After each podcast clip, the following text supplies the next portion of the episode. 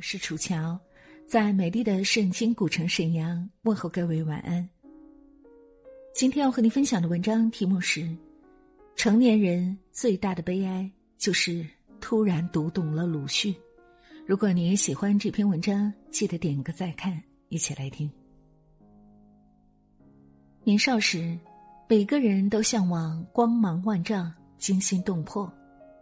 怀揣的都是一呼百应的英雄梦，或绚丽华美的公主梦，或者想成为侠客豪杰、将军帝王、超能力者、豪门贵族，或者想成为贡献卓著的科学家、军人、运动员。再不济，也要做个正直优秀、有能力掌控人生的人。最厌恶的就是鲁迅笔下那些琐碎悲戚、麻木冷清。可憎可鄙、可有可无的小人物。待少年被光阴推着长大，才发现成年人的世界没有水晶宫和英雄剑，只有满地狼藉。而我们不偏不倚，刚好成了自己曾经最讨厌的样子。当代孔乙己沈巍，流浪大师沈巍在网络走红。他流浪二十多年的经历随即被扒了出来。审计局的公务员放弃工作，穿着邋遢，在街头捡垃圾。他喜欢史书，喜欢画画，有学识，有涵养，没有的是一个现代人的体面。他崇尚文学，却一事无成；推广垃圾分类，却穷得无处可归。蹭热度的人们欢欢乐乐的围着他拍照。没有人从心底里尊重他，如同孔乙己走进店里，周围的人竟是欢声笑语。孔乙己懒惰、善良、清高、迂腐，他是满口知乎者也的落魄乞丐，专被人打趣嘲弄。他又一边偷东西，一边在酒馆循规蹈矩的还账，自己食不果腹，还喜欢教孩子们写字，给孩子们分茴香豆。只要他在。店里永远充满着欢乐的气氛。那句“读书人的事怎么能叫偷呢？”成了盗版抄袭作家的御用名言，可笑又可悲的流传下来。沈巍与孔乙己一样，是这样使人快活。可是没有他，别人也这么过。有多少人活成了闰土？校园是整个社会高低贵贱之分最淡薄的地方，允许低微的人相信知识改变命运。没有纨绔习气的富家公子、权贵小姐与你别无二致，每天上课、打球、尝路边美食。但毕业三年后，那个曾经什么都不如你的世家子弟，坐在宽敞的办公室里，你需要穿过办公隔间和长长的走廊才能去见他。你站在他的面前，低着头，谦恭的递上报表，叫了一声“经理”。那一刻，你想起了闰土恭敬的对儿时玩伴叫的那声“老爷”。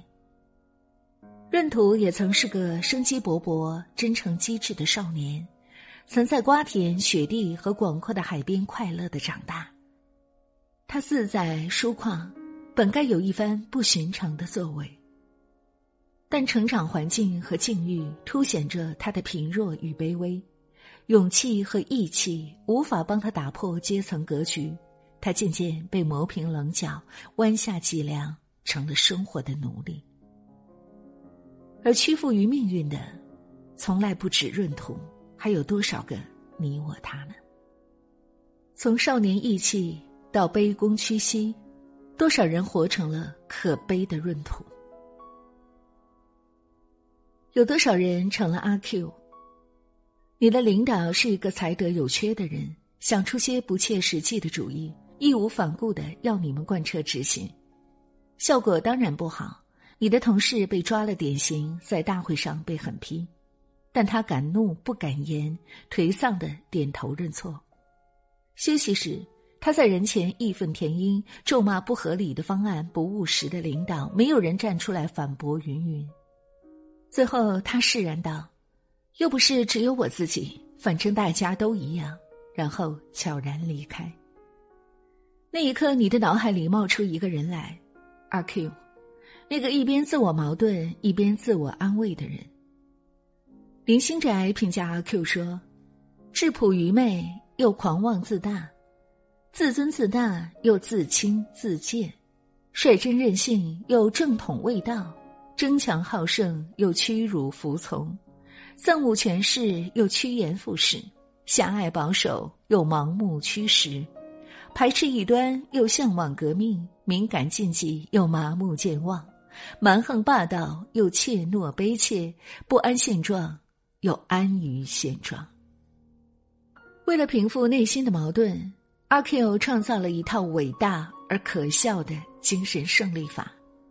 这个蹩脚的人物和蹩脚的精神胜利法。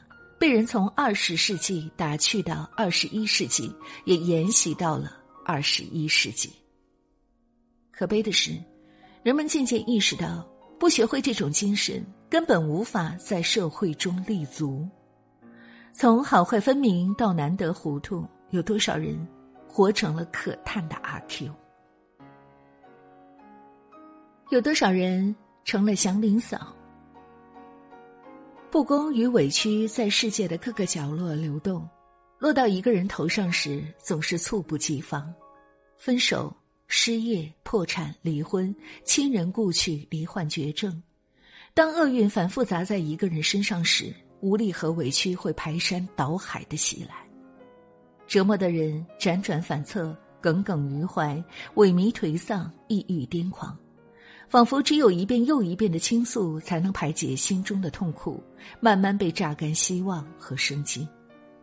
渐渐的，人们发现琐碎抱怨时，每个人都跟祥林嫂没两样。朴实诚挚、勤奋传统的祥林嫂，没能靠自己的努力改变命运，抢婚，丈夫病死，儿子被狼叼走，被东家厌弃。他一而再、再而三的受到命运和时代的压迫，成了那个见谁跟谁诉苦的怨妇乞丐，最后孤身死在血液里。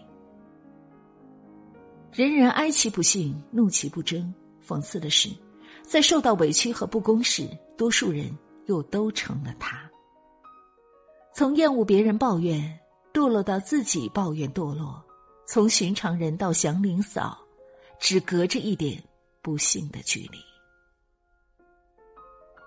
有多少人成了买人血馒头的华老栓和推销人血馒头的康大叔？各大网络平台、社交软件上，销售者一边喊着包好，一边将养生药物、化妆品、衣服、零食、信贷、保险狂推出去。十亿网民要么被推销。要么成了推销贩子，咨询推广往来不绝。包好的产品是否货真价实不重要，重要的是有人说它包好，重要的是能换来真金白银入账。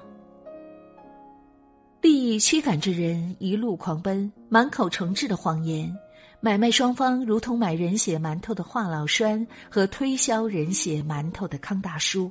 有人说，有人相信。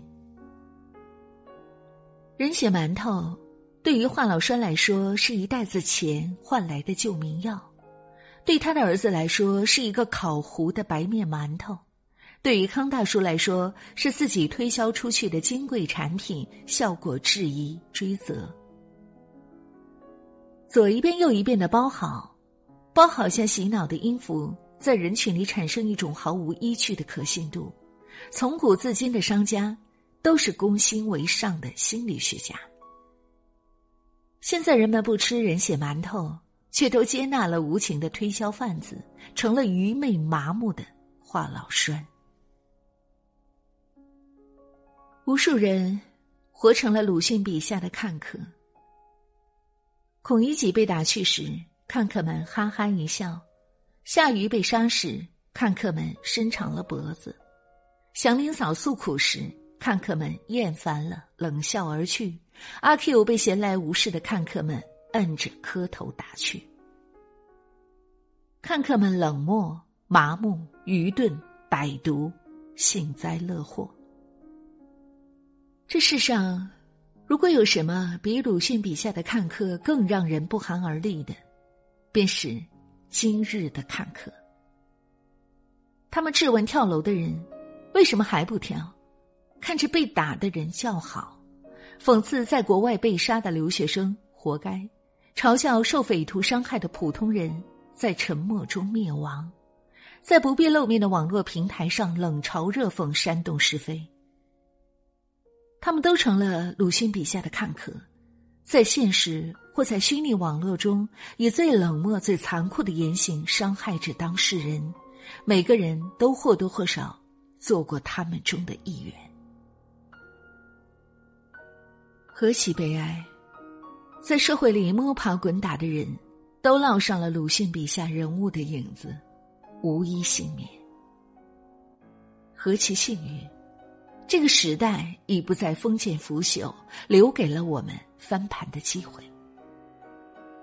恍然大悟时，我们不妨试着听听鲁迅的建议：愿中国青年都摆脱冷气，只是向上走，不必听自暴自弃者流的话。能做事的做事，能发声的发声，有一分热，发一份光，就令萤火一般。也可以在黑暗里发一点光，不必等候炬火。此后，如今没有炬火，我便是唯一的光。很赞的一篇文章，的确是，生活所迫，我们每一个人都活成了鲁迅笔下的人物。他的文字今天读来依旧是犀利又深刻，可我印象最深的有那么几段话。